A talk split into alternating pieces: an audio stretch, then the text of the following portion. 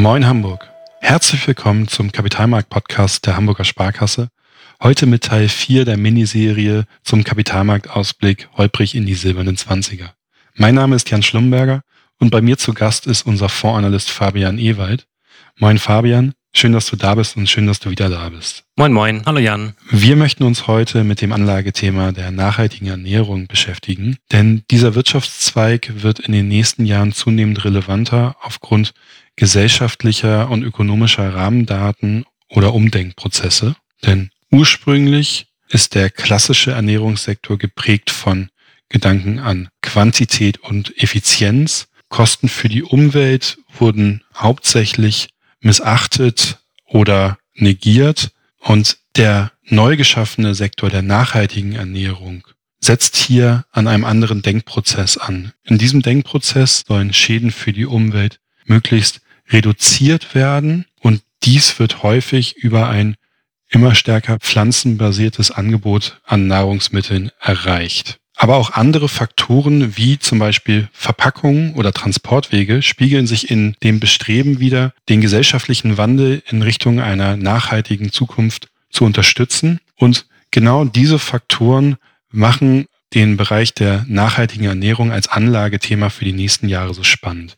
Wie sich dieses Anlagethema in unserem Kapitalmarktausblick widerspiegelt, möchte ich heute mit Fabian besprechen und schließe mich direkt mit dieser Frage an. Wie spiegelt es sich denn wieder?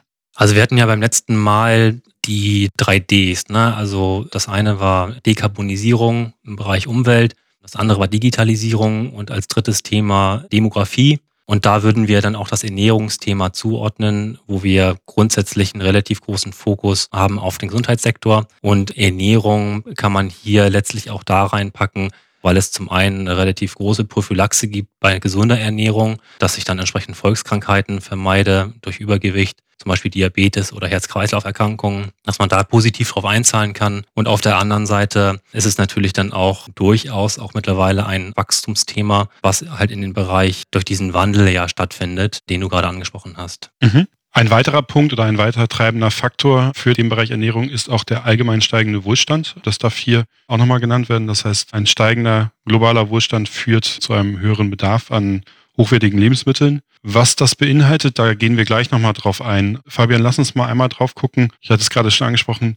Die einzelnen Unterpunkte. Wir schauen uns das Gesamtthema Ernährung oder nachhaltige Ernährung an. In welche Subbereiche oder in welche Unterthemen investieren wir denn in diesem Anlagethema? Das heißt, welche Themen sind da für uns relevant? Ich mache mal den ersten Aufschlag und werf dir mal ein Wort zu und dann schauen wir mal, was dir dazu einfällt. Fangen wir doch mal mit etwas sehr Smarten an, nämlich Smart Farming. Ja, das sind ja jetzt mehrere Fragen gewesen. Von der, Grob, von der Grobaufteilung kann man ja sagen, dass man grundsätzlich den gesamten Bereich der Nahrungsmittelwertschöpfungskette ja, versuchen möchte abzubilden. Mhm. Früher halt diese alte Denkweise, die du angesprochen hattest mit dieser Massenproduktion, war ja eben sehr geprägt von, wir haben 2050 eine Weltbevölkerung, die dann schon an 10 Milliarden ranreicht. Die müssen irgendwie ernährt werden und dementsprechend versuche ich möglichst viel aus dem Boot zu holen, was immer auch die Folge hatte, relativ viel über Pestizide dann ähm, oder auch vielleicht auch über Gentechnik, was vielen auch nicht so geheuer ist, dann auch gehen zu müssen, um am Ende halt alle zu ernähren. Das ist schon ein Teil jetzt mit Blick auf Agrartechnik und von dir angesprochenen Smart Farming oder Präzisionslandwirtschaft auf Deutsch, um halt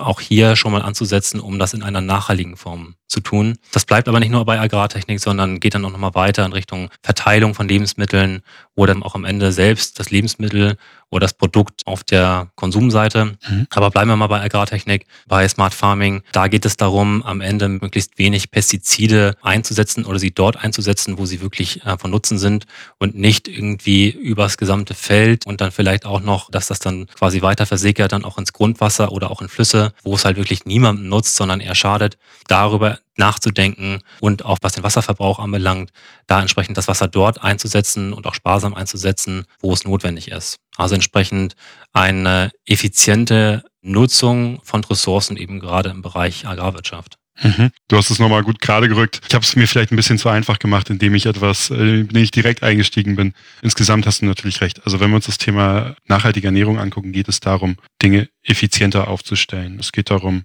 Dinge umweltverträglicher aufzustellen und natürlich, und das macht es hier in dem Bereich dann sehr interessant, technische Verbesserungen zu nutzen, um eben genau diese Ziele zu erreichen. Du hast es jetzt gerade beim Smart Farming einmal mit reingebracht und dieses Thema Effizienzsteigerung, das werden wir dann ja auch in den anderen Unterpunkten immer wieder finden. Das ist so das quasi das allgemeine Oberthema. Ganz spannend gehört aber ähm, aus meiner Sicht auch noch mit dazu, dass es eben nicht nur darum geht, wie stelle ich zum Beispiel Transportwege effizienter auf? Das kann ein Teil sein. Es kann aber auch sein, brauche ich den Transportweg überhaupt? Kann ich nicht auch die Produktion wieder etwas mehr ins Land zurückholen. Und da würde mir der Bereich Vertical Farming einmal einfallen, zu dem du, glaube ich, auch kurzfristig erst einen spannenden Vortrag gehört hast. Also von daher kannst du vielleicht da nochmal quasi aus dem FF zitieren.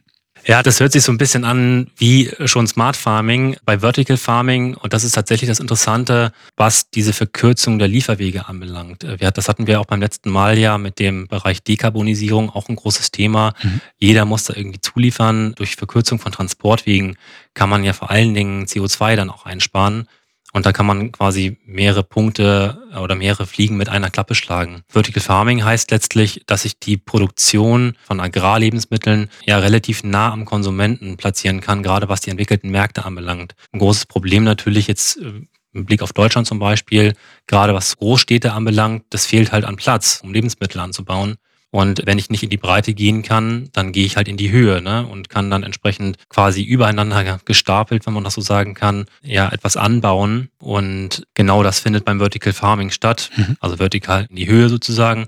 Und das dann auch unter kontrollierten Bedingungen. Also ich kann letztlich alles, was auch hier die Ausbringung eben von Schutzprodukten anbelangt für die Pflanze oder auch von Wasser und dann auch da unter gezielten Voraussetzungen das kann ich sehr gut kontrollieren eben bei Vertical Farming, mhm. sodass ich auch hier eine, eine sehr effiziente Nutzung oder einen sehr effizienten Anbau eben halt äh, ja, anstreben kann. Effizient ist da auch ein ganz wichtiger Punkt, weil, und das gehört auch zur ganzen Wahrheit, Vertical Farming kann sehr energieintensiv sein. Man kann sich das vorstellen, wenn ich zum Beispiel eine Vertical Farm in Deutschland mir vorstelle und dort versuche, Pflanzen zu züchten, die vielleicht unter normalen Umständen hier nicht heimisch wären, verbrauche ich entsprechend Energie. Das heißt, auch hier muss eine genaue Abwägung getroffen werden zwischen dem Endprodukt dann und der Effizienzleistung und der Energieleistung auf dem Weg dorthin. Aber dennoch gerade unter dem Gesichtspunkt der Lieferkettenverkürzung sehr, sehr spannend.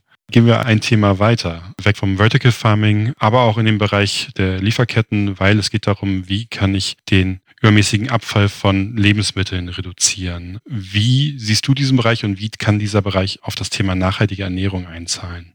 Ja, das ist sozusagen der weitere Schritt halt in dieser Lebensmittelwertschöpfungskette. Ne? Also vom Acker jetzt weg hin zur Verteilung von Lebensmitteln. Und da muss man tatsächlich feststellen, dass relativ viele Lebensmittel verschwendet werden, einfach nur, weil sie den Verteilungsprozess durchlaufen. Weil Lebensmittel je nachdem, was für ein Lebensmittel oder was für ein Agrarprodukt das ist, ja, einem natürlichen Reifegrad ja unterliegt und je nachdem, was für ein Lieferweg dann ja auch, auch dahinter steckt. Mhm. Und dementsprechend kann man natürlich dadurch durch Verkürzung von Lieferwegen schon mal etwas gewinnen und auf der anderen Seite halt tatsächlich durch innovative Technologien hier auch einen Beitrag leisten. Also sprich, wenn man mal ganz konkret wird, ich habe irgendwie Bananen oder Äpfel oder was auch immer, also irgendwelche Früchte, die von A nach B transportiert werden müssen dass ich hier entsprechend möglichst wie ein Fuchs drauf schaue, dass keine Lebensmittel verfaulen, die dann wiederum andere Lebensmittel kontaminieren, mhm. dass ich dann irgendwann so einen großen Ausschuss habe, den ich eigentlich mit Technik einspannen könnte. Und das kann man durchaus bereits auch schon mit Sensorik machen, also dass ich durch sensorische Verfahren eben entsprechend frühzeitig Obst aussortieren kann und habe da dadurch dann deutlich weniger einen Ausschuss. Das ist jetzt ein Beispiel. Gibt sicherlich noch weitere, aber da ist natürlich ein großer Hebel, erstmal an das, was ich schon produziert habe, dass das nicht zur Ausschussware kommt, hier was einzusparen. Mhm. Kommen wir vom Acker zur Verteilung zur Verpackung. Auch hier erleben wir ein Umdenken. Das heißt, auch hier können Ressourcen eingespart werden.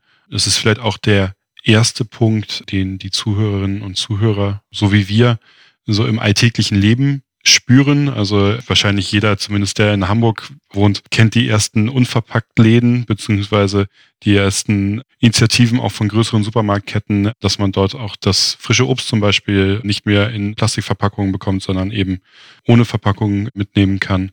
Das heißt auch hier ein Bereich, der sehr, sehr viel Effizienzpotenzial hat und oder Gibt es da noch weitere Punkte, die aus Anlagegesichtspunkten von deiner Seite beleuchtet werden sollten? Ja, einfach dadurch, dass du so einen großen Shift hast, ne? im Sinne von, es muss einfach weniger Plastik oder auch Aluminium, ich sag mal, an schädlichem Material verwendet werden, um dann auch Nachhaltigkeitsziele zu erreichen. Das ist einfach ein relativ großer Druck, bei dem sich immer Anlagechancen ergeben, wo Unternehmen immer sinnvolle Produkte liefern können und da natürlich auch, warum gab es das in der Vergangenheit nicht, da natürlich dann auch weiter forschen an sinnvollen Materialien, an Beschichtungen etc., mhm. dass man da die Vorteile, die zum Beispiel Plastik ja, ja bietet, so ansonsten hätte man ja Plastik nicht verwendet, dass man die dann Stück für Stück auch mal weiter ersetzen kann. Viele kennen das dann ja irgendwie aus dem, dass man Strohhalme so aus Pappe oder so, vielleicht funktioniert das. Nudeln, aus Nudeln. das ist schon häufig gesehen. Genau. Ja, oder so, dass, dass man, äh, vielleicht funktioniert das auch manchmal nicht so, ne, dass wenn man irgendwie einen Strohhalm lange dann im Wasser drin hatte, dass das dann vielleicht auch sich so zum Teil auflöst. Das ist ja Sinn und Zweck, dann auch der Materialwissenschaft da immer weiter zu, also auch, weiter besser zu werden um am Ende dann auch etwas zu liefern, was dann wirklich auch einen guten Ersatz bietet. Und da sind wir ja derzeit schon dran. Das, das merkt man ja auch im alltäglichen Leben, das hast du ja gerade, gerade angesprochen, dass der Druck, Plastik zu vermeiden, schon relativ groß ist. Deutlich anders als vor fünf oder zehn Jahren, wo das keinen interessiert hat. Das merkt man ja schon. Und das ist, hat letztlich dann ja auch eine Auswirkung am Ende wollen wir ja alle kein Plastik in unseren Fischen irgendwie essen. So, das hört man ja auch immer wieder und liest man auch und sieht man, dass das ja entsprechend schon eine große Umweltbelastung darstellt. Da muss man halt tatsächlich umdenken und Unternehmen können hier sinnvollerweise Produkte liefern, die am Ende dann auch in einem guten Anlagethema münden. Und das ist letztlich dann ja eins von mehreren Anlagethemen im Bereich Nahrungsmittel. Nahrungsmittel heißt ja letztlich nicht nur, dass wir nur Lebensmittel irgendwie bei den Unternehmen haben wollen, die sie halt produzieren, sondern auch die Verpackung und die muss dann sinnvoll mit dabei sein. Wo du übrigens die Strohhalme angesprochen hast, kleiner Tipp an der Seite. Es gibt in Hamburg eine Bar, äh, in dem man eine Beratung dazu bekommt, welcher Nudelstrohhalm geschmacklich am besten zu dem jeweiligen Cocktail passt. Wer da Nachfragen zu hat oder Tipps braucht, schickt uns gerne eine Mail an podcast.haspa.de. Kommen wir aber einmal zurück zum Anlagethema. Nämlich, und das Thema der Verpackungsindustrie, das ist jetzt ja auch das erste Thema, zumindest von den vier, die wir bis jetzt beleuchtet haben, wo ich jetzt gesagt hätte, okay, das ist kein Thema, das direkt eins zu eins mit dem Thema Digitalisierung, also von den Leitplanken, von denen wir im letzten Podcast gesprochen haben, wenn wir uns an die nochmal zurückerinnern, hätte ich jetzt den Bereich Smart Farming, Vertical Farming, aber auch das ja, Waste Management mal einfach gesagt oder das Thema Lebensmittelverschwendung kann man doch sehr stark auch dem Thema Digitalisierung zuordnen. Das heißt, es ist jetzt der erste Bereich für mich zumindest, der da etwas rausfällt. Richtig? Und die angeschlossene Frage daran, bis jetzt dann der Eindruck, wir sind im Bereich Nahrung oder Ernährung doch relativ weit in dem Technologiebereich, oder? Naja, wenn du jetzt auf die typischerweise Sektorallokation von Indizes oder Fonds halt schaust, da jetzt ehrlich gesagt weniger. Ne? Also das kann man zum Beispiel im Bereich Smart Farming sicherlich noch über Softwarelösungen und über Drohnen zum Beispiel, dass mhm. Drohnen entsprechend dann hätte auch dabei helfen, gezielt danach zu suchen, wo, wann ich was halt ausbringe. Aber jetzt mit Blick auf die Sektorallokation ist das jetzt eigentlich eher ein Bereich, bei dem du nicht auch da schon wieder immer einen relativ großen IT-Anteil hast. Das ist ja dann auch durchaus der Vorteil. Jetzt auch an dem Thema. Ansonsten, wenn man über themenorientierte Anlagen spricht, dann hat man klassischerweise häufig immer einen hohen IT-Anteil. Mhm. Hier jetzt eigentlich eher weniger. Okay, das ist ja gut zu wissen. Und falls der Eindruck dementsprechend entstanden sein sollte, wie er bei mir entstanden ist, dann haben wir das nochmal einmal klargestellt. Kommen wir auch gerne zum fünften Thema oder zum fünften Unterpunkt. Und das ist dann der, den wahrscheinlich die meisten schon in der ein oder anderen Form mitbekommen haben. Das ist nämlich die Umstellung der Nahrungsmittel auf eine pflanzliche Komponente oder auf eine pflanzenbasierte Ernährung, die man mittlerweile ja in den meisten Regalen finden kann. Was hat das für einen Einfluss auf das Anlagethema, Fabian?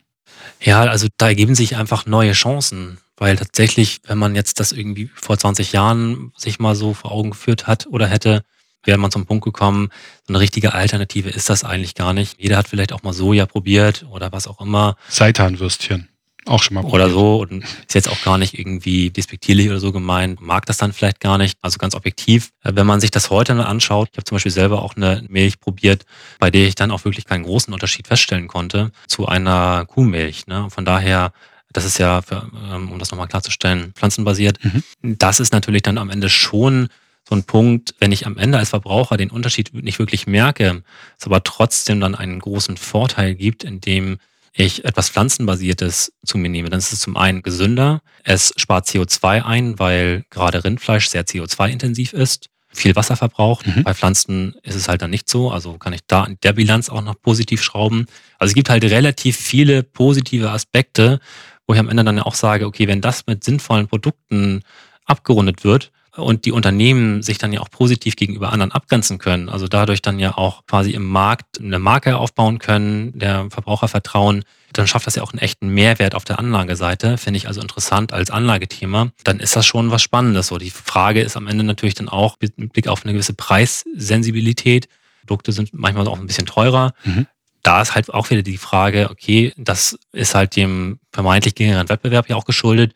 Und das braucht natürlich auch ein bisschen Zeit mit Blick auf die Verbraucher, die sich darauf einstellen müssen. Dann verändern sich auch die Mengen im positiven Sinne auch nochmal und dann werden sicherlich die Preise dann auch nochmal erschwinglicher für breite Massen. Aber das zeigt nur, dass einfach wahnsinnig viel an attraktiven Chancen drin, weil ich sowohl auf der Verbraucherseite punkten kann, als auch auf der Nachhaltigkeitsseite sehr gut punkten kann. Hm. Da muss man ja auch konstatieren, welche Entwicklung sich da in den letzten Jahren getan hat. Also wenn ich mir auch, du hast es angesprochen, die Qualität der Produkte, also mal rein vom Geschmackserlebnis, die Preisgestaltung und dadurch dann abgeleitet natürlich auch die allgemeine Akzeptanz. Ich glaube, es gibt in Hamburg so gut wie keinen Coffeeshop mehr, der keine Alternativprodukte zur klassischen Kuhmilch anbietet. Wahrscheinlich, wenn man einen solchen Coffeeshop in Hamburg aufmacht, wird das weniger funktionieren. Also allein daran erkennt man ja schon, selbst die großen Burgerläden, groß oder klein, bieten mittlerweile Fleischersatzprodukte standardmäßig in ihren Karten an. Also, und das war zumindest aus meinem Dafürhalten vor einigen Jahren noch nicht so weit verbreitet. Wenn sich das eine derartige gesellschaftliche Akzeptanz eingestellt hat, das dann hier auch nochmal auf der Anlageseite quasi abzudecken, alles unter dem großen Aspekt Anlagethema nachhaltige Ernährung, klingt zumindest aus meiner Perspektive doch recht logisch. Anlagethema, kommen wir noch einmal zurück, lass uns das einmal kurz zusammen einordnen quasi. Also wie verorten wir das Thema nachhaltige Ernährung in unserer Torte, in unserem Anlegerprofil beziehungsweise in unserer Geldanlage? Wie wir es dann am Ende in der Allokation dann einbinden, meinst du, ne? Mhm. Das machen wir klassischerweise auf der Aktienseite, mhm. so als tatsächlich Anlagethema oder themenorientiertes Investment. Und das dann so am Ende kann man überlegen, ob man das über Einzelaktien macht oder ob man das über einen Investmentfonds macht. Mhm. Das hat natürlich dann auch gerade durch diesen Shift von früher halt sehr stark eben auf Massenproduktion oder dass man halt dieses langfristige Ziel hat ausgerichtet. Jetzt mit einem nachhaltigen Ansatz wäre dann ja logischerweise dann auch zu befürworten. Das wäre halt unser Angang, ne? Genau.